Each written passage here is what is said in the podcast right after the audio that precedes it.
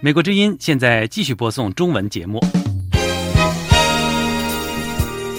美国之音时事经纬。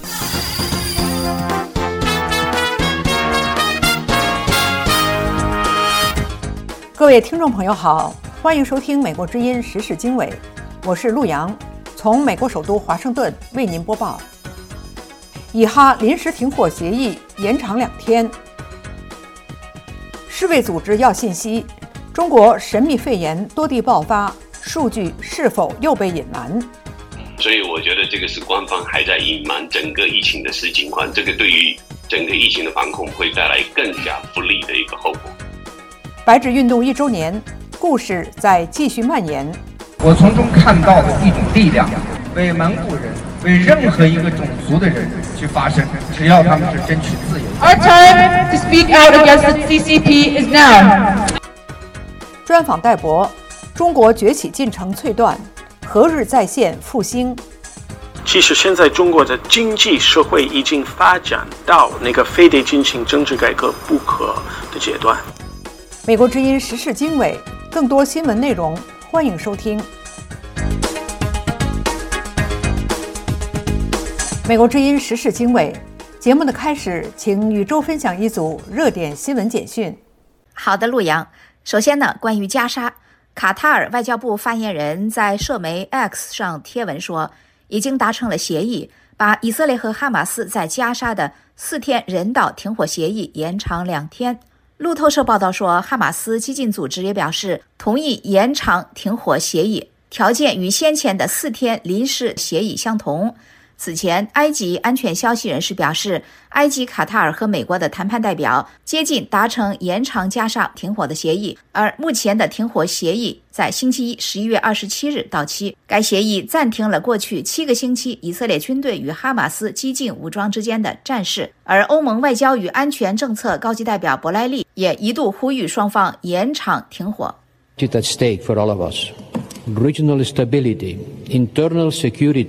他说：“以哈冲突危及我们所有国家的方方面面，这包括地区稳定、安全、社会凝聚力和开放、基于规则秩序的可信度，以及我们合作应对从恐怖主义到非常规移民等共同挑战的能力。”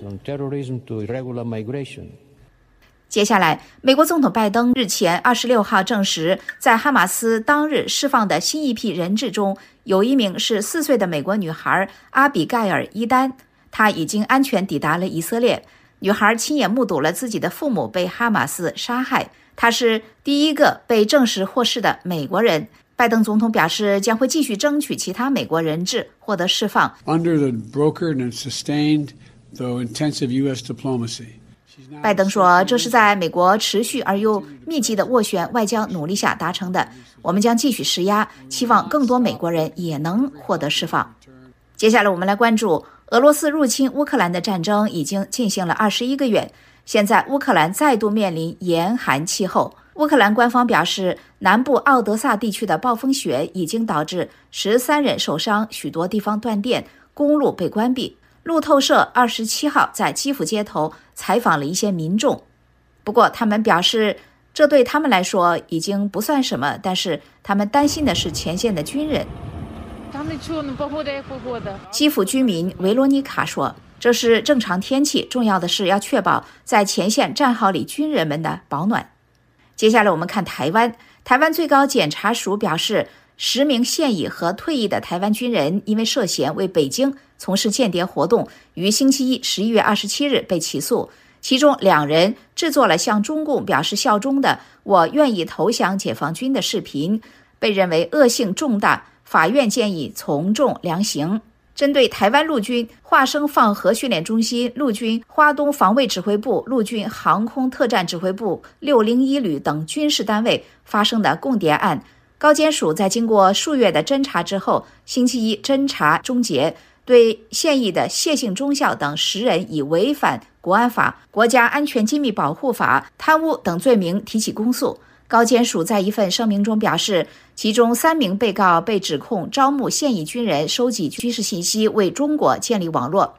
最后，北京一家法院二十七日开始审理。二零一四年马来西亚 MH 三七零航班失事的损害责任纠纷法，四十多名遇难者家属提出了追究责任以及赔偿。在法庭外，有中国乘客家属表示希望恢复搜寻。一名乘客亲属批评说：“就我认为就是一种见不得光的法，这种做法让我们家属不能理解。你为什么不能当旁听？我们可能想问问你这案件怎么判？我们要想知道。”在建立这个马航，给我们这个沟通，给我们这个心理援助。陆阳，感谢宇宙分享热点新闻简讯。了解更多新闻内容，请登录 voa chinese 点 com。休息一下，志远与您分享时事大家谈，嘉宾点评中国多地爆发的神秘肺炎。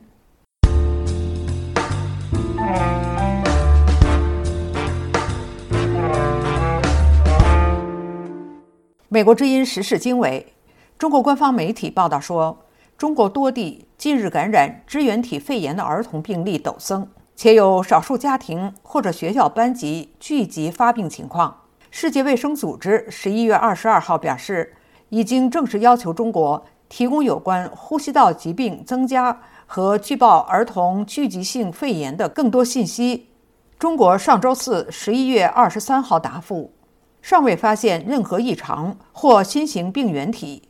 那么，放弃动态清零之后的首个冬季就出现呼吸道传染病集中爆发，中国会不会出现新的疫情？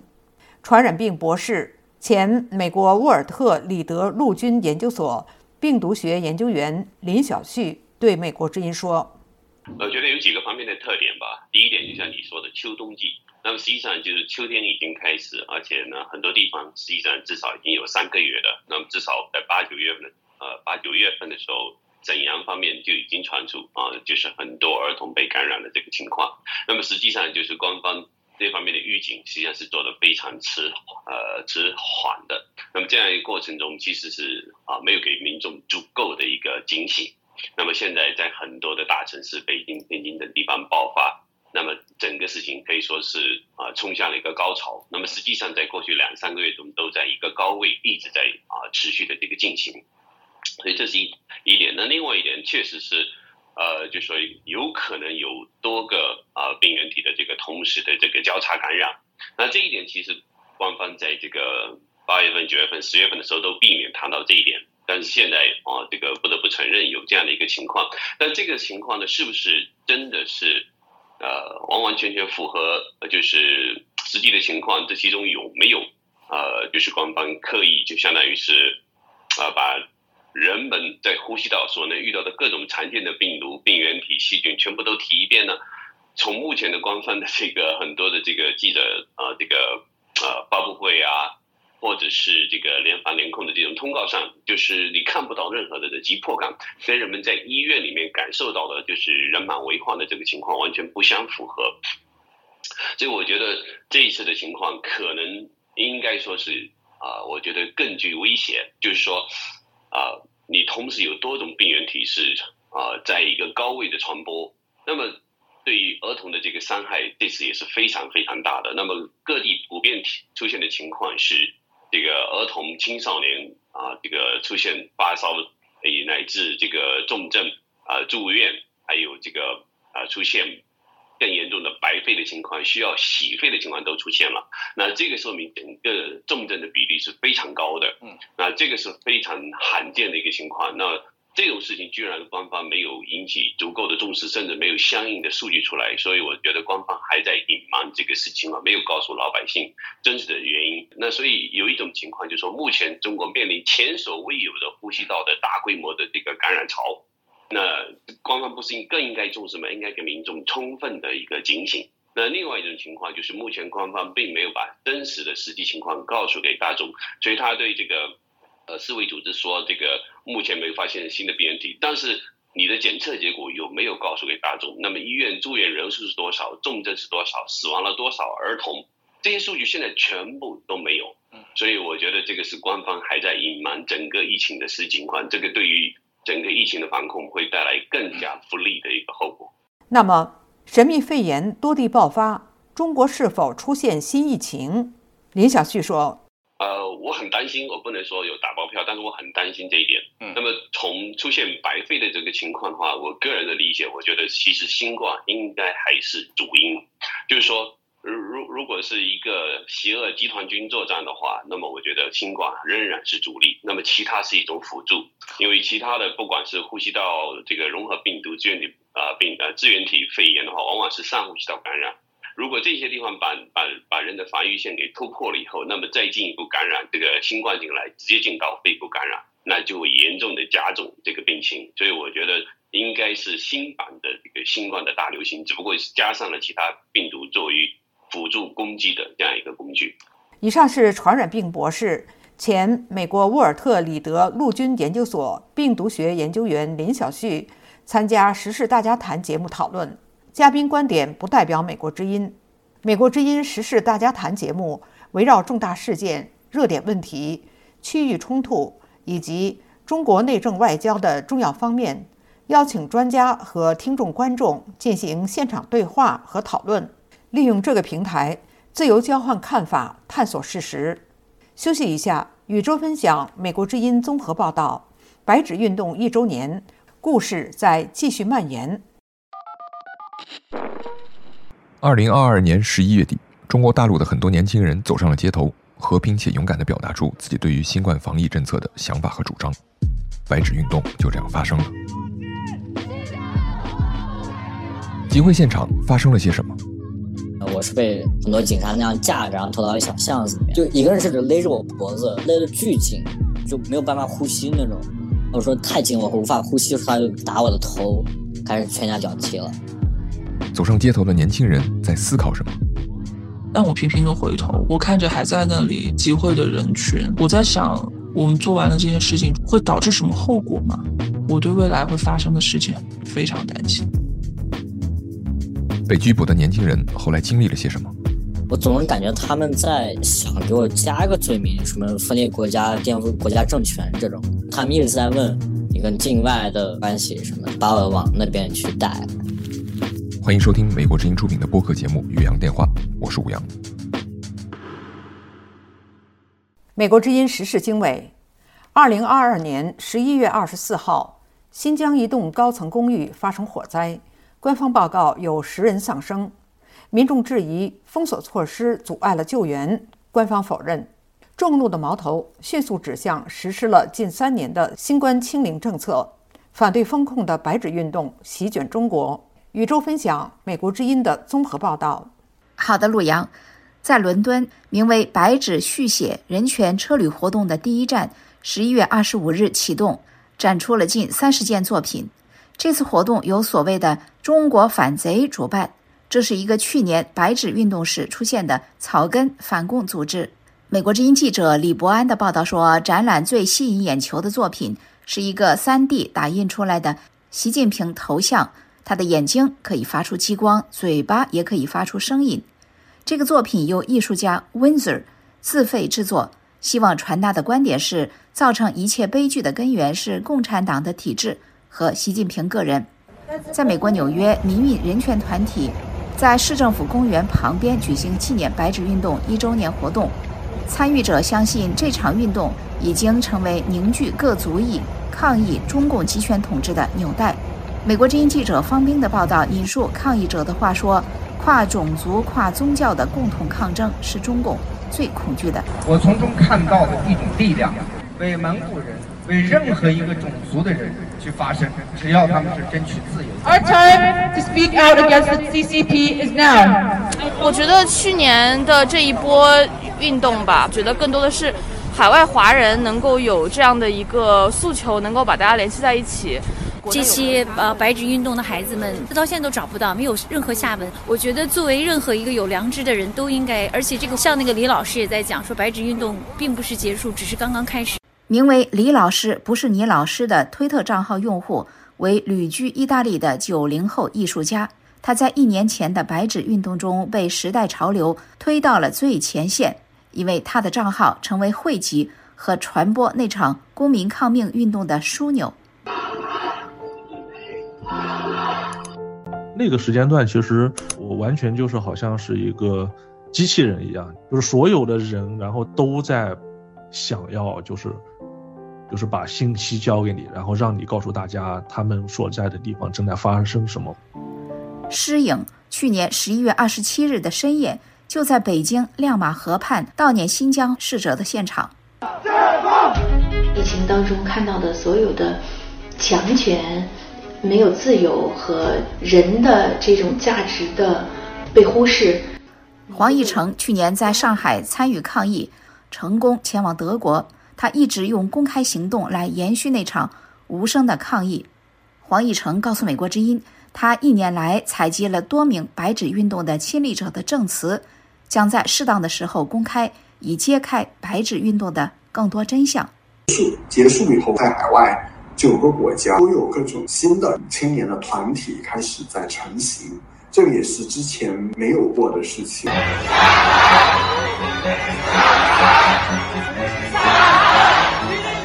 去年十一月二十六日，南京传媒学院的学生率先发起了抗议中共当局长期风控政策的示威。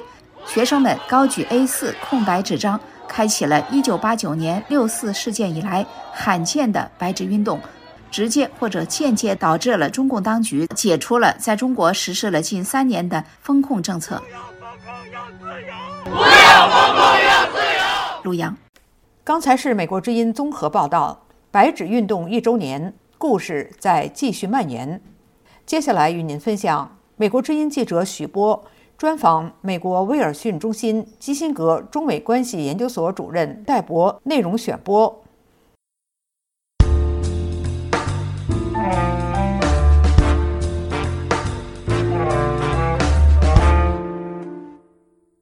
美国之音时事经纬。习近平的决策失误以及三年的动态清零运动，导致北京面临改革开放四十年来最严峻的经济、政治和外交困局。美国的中国问题专家戴博认为，习近平时代是中国崛起进程的中断，但不一定就是终点。未来，中国崛起复兴之日将是中国改弦易辙、重新改革开放之时。下面为您选播。美国之音记者许波专访美国威尔逊中心基辛格中美关系研究所主任戴博。我觉得，最起码在习近平的领导下，很可能中国的经济放缓会持续下去。因为习近平的领导，他治国的特点是控制，要控制一切。他说是领导，东西呃东西南北中党是领导一切的，实际上是控制一切的。他不会权力下放，他。并不会让中国的市场决定怎么分配中国的所有的资产，而且它这个呃倾向是越来越清楚。这个是为什么很多呃中国之外的人开始用“独裁”这个词儿，可是他好像不会改的。可是中国人民，我在这个方面，我们也把把共产党和中国人民分开。我们上次见面，我们也讨论了这个问题。你不能把人民和他们的那个体制完全分开。可是我觉得，如果中国人有有机会，就是主宰自己的命运，因为他们的适应力、他们的勤快，他们还有非常大的可能会继续发展。我觉得这个并没有结束，没有。是有区别，你不能说这个是个绝对的区别，因为他们都是领导共产党的，他们的很多思想和思维都是一致的。可是我们不得不承认，在邓小平、江泽民、胡锦涛的领导下，中国个人的自由是一年比一年的大，不只是一个经济奇迹，那个是非常重要的。可是我觉得这个个人自由、个人的表现力一直在增加。比这个经济发展是更重要的。那个个人主义，习近平一上台就停止了。嗯，这个是为什么？现在很多有有能力的中国经营者都在离开，把他们的家属、他们的财产都离开中国。那当然，你恢复那个，比如说江泽民时代的那个改革开放，嗯你发展到一定的位置，你非得进行。政治改革不可，嗯，所以这个还是个问号。我现在说中国能继续发展，我说的是大中华，这个是我对中国人民的一个评估，不是对他的政治那个体制的一个评估。虽然我觉得人民文化和政府体制是一致的，可是中国文化也有比较渴望自由、倾向于国际化和现代性的这么一个呃主流。我觉得，如果我们恢复到那种渴望自由、渴望啊跟接轨啊、渴望发展的这么一个中国的话，那它的前景就就相当不错的。虽然它的挑战我知道是是非常大的，是客观的存在的。我们还要跟美国比一比，美国在这个路上也是碰到了很多挫折，是犯了很多非常大的错误。可是我们还是每一次都是恢复的。因为有政治的透明、政治的多元化，如果中国能够经过改革做到这点的话，我觉得中国肯定会继续崛起。其实现在中国的经济社会已经发展到那个非得进行政治改革不可的阶段。以上是美国之音记者许波专访美国威尔逊中心基辛格中美关系研究所主任戴博。休息一下，志远与您分享。美国之音综合报道：韩中日外长聚首韩国，寻求加强三边合作。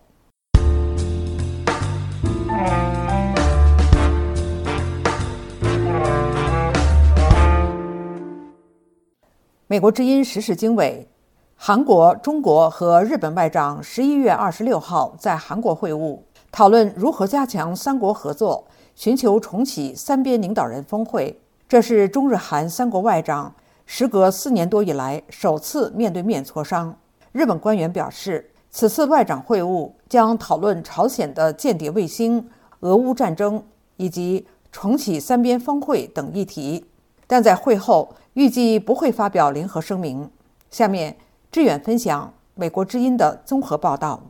好的，陆阳，中国、日本、韩国为了加强外交和经济交流，曾商定从2008年开始。每年举行一次首脑会谈，但由于双边纷争和新冠肺炎疫情，这一计划受到阻碍。上一次三国峰会是在2019年，这一次是中日韩三国外长时隔四年三个月以来的首次进行面对面磋商。韩国、中国和日本外长周日十一月二十六号在韩国会晤，寻求重启这三个亚洲邻国之间的合作。并为三边峰会铺平道路。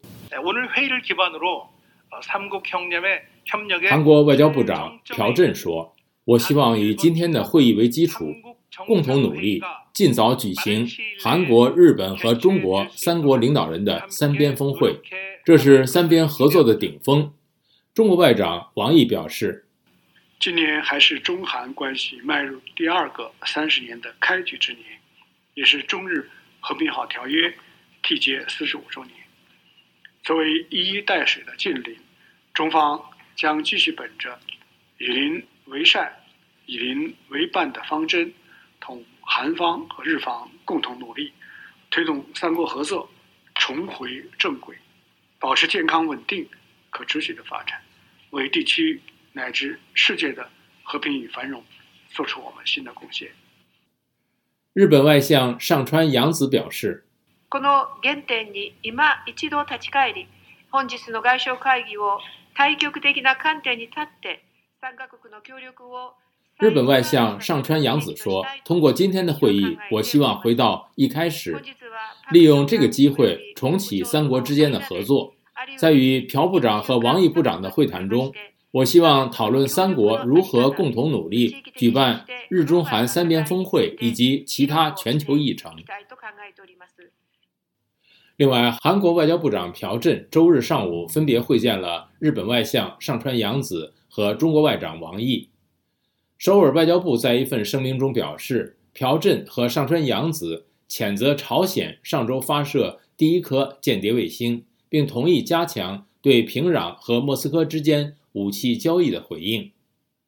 陆阳，以上是志远分享美国之音综合报道：韩中日外长聚首韩国。寻求加强三边合作。了解更多新闻内容和深度报道，请登录 voa chinese 点 com。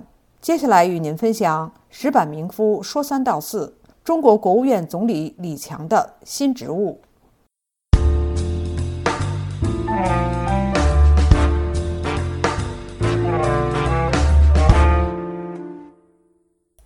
美国之音时事经纬，中国各主要官方媒体十一月二十一号报道了中国国务院总理李强十一月二十号以中央金融委员会主任的身份主持中央金融委员会会议的消息。外界注意到，这个委员会的主任竟然不是习近平，那么为什么是李强呢？请听石板明夫说三道四，为您深入解读。中共中央呃金融委员会呢，这个是一个新的部门，就是中国呢在今年年初搞了一个这个机构改革，本来呢管金融的呃是在国务院下边，这个叫金融稳定稳定发展委员会，这个主任呢是刘鹤，这个办公室主任呢是易纲，这是李克强时代的，等于说这刘鹤和易纲呢两个都是属于金融的专家了，但是说呢。习近平呢，最近一直强调要党管金融，所以说呢，今年年初呢，就把这个国务院下面管金融这个委员会给撤撤销掉了，然后呢，重新成立了一个呢中共中央的金融委员会。一开始大家普遍认为呢，习近平会当这个委员会的这个主任，因为习近平嘛，就是有名的官迷嘛。那么这次呢，党管金融，呃，我们想当然是党的总书记这个习近平呢，要可能当这个金融委员会的头。哎，结果呢？看起来哎，不是金这个习近平，是李强。李强担任这个职务呢，我觉得呢，可以说有几个观点。第一呢，就是说啊，共产党这个党政一家进行的更加彻底了。这个当年呢，在赵子阳当政的时候呢，他提出呢叫党政分开，也就是说，呃，内行人做内行的事情，然后呢，共产党呢是做务虚的。那么赵子阳党政分开近很多年以后，到习近平时代呢，这党政重新给它划到一起了，变成党政一家了，把金融这一块也拉回党来，现在还是共产党领导天下，这是一个很大的变化。第二个变化呢，就是中国重新回到了外行领导内行的时代。我们看李强的经历啊，他是叫浙江农业大学的宁波分分校毕业的，是学的是农机农业方面的。然后后来呢，他在这个当浙江省呃省委秘书长的时候，在香港理工大学念了一个叫工商管理的硕士。当然，我们知道这个省委秘书长这是一个非常忙的职务，像当时省委书记就是习近平嘛，每天要比省委书记早起好几个小时，晚睡好几个小时，一天二十四小时的精力全是照顾在这个呃省委书记身上。所以他那个时候能在远隔千里的这个香港念一个硕士，我认为是不可能。主要是还是李强的他的秘书在念，所以说李强他的学经历来说是基本上和金融是完全没有关系的。那么他上来呢，只是做起一个监督的作用。那么李强呢，在习近平的这个体系下呢，最重要的特点是听话。所以习近平呢。任这个时候任命李强呢，某种意义上，他认为这个专业性并不是很重要。呃，也就是说，让李强呃负责呢，与其说这个专业，不如说政治上安全呃更看重了。这是一个第二个特点。那么第三个特点呢，我觉得就是说，习近平在玩平衡。因为在习近平的团队里面呢，其实懂金融的、懂经济的呢是何立峰，在习近平的系统里面叫闽江新军。李强呢，他是浙江出来的干部，叫枝江新军。那枝江新军和这个闽江新军的矛盾呢，一直是很深的。就是闽江新军呢，是在习近平团队中呢，势头越来越大。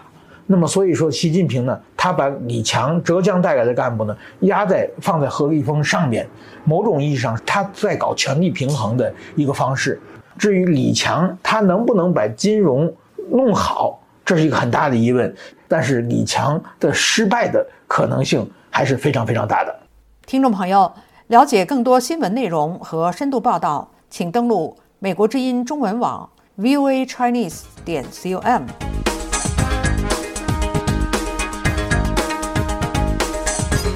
听众朋友，今天的时事经纬节目就播送到这里，感谢您的收听。这次节目的编辑是宇宙，导播是志远。我是陆阳，我们下次节目时间再会。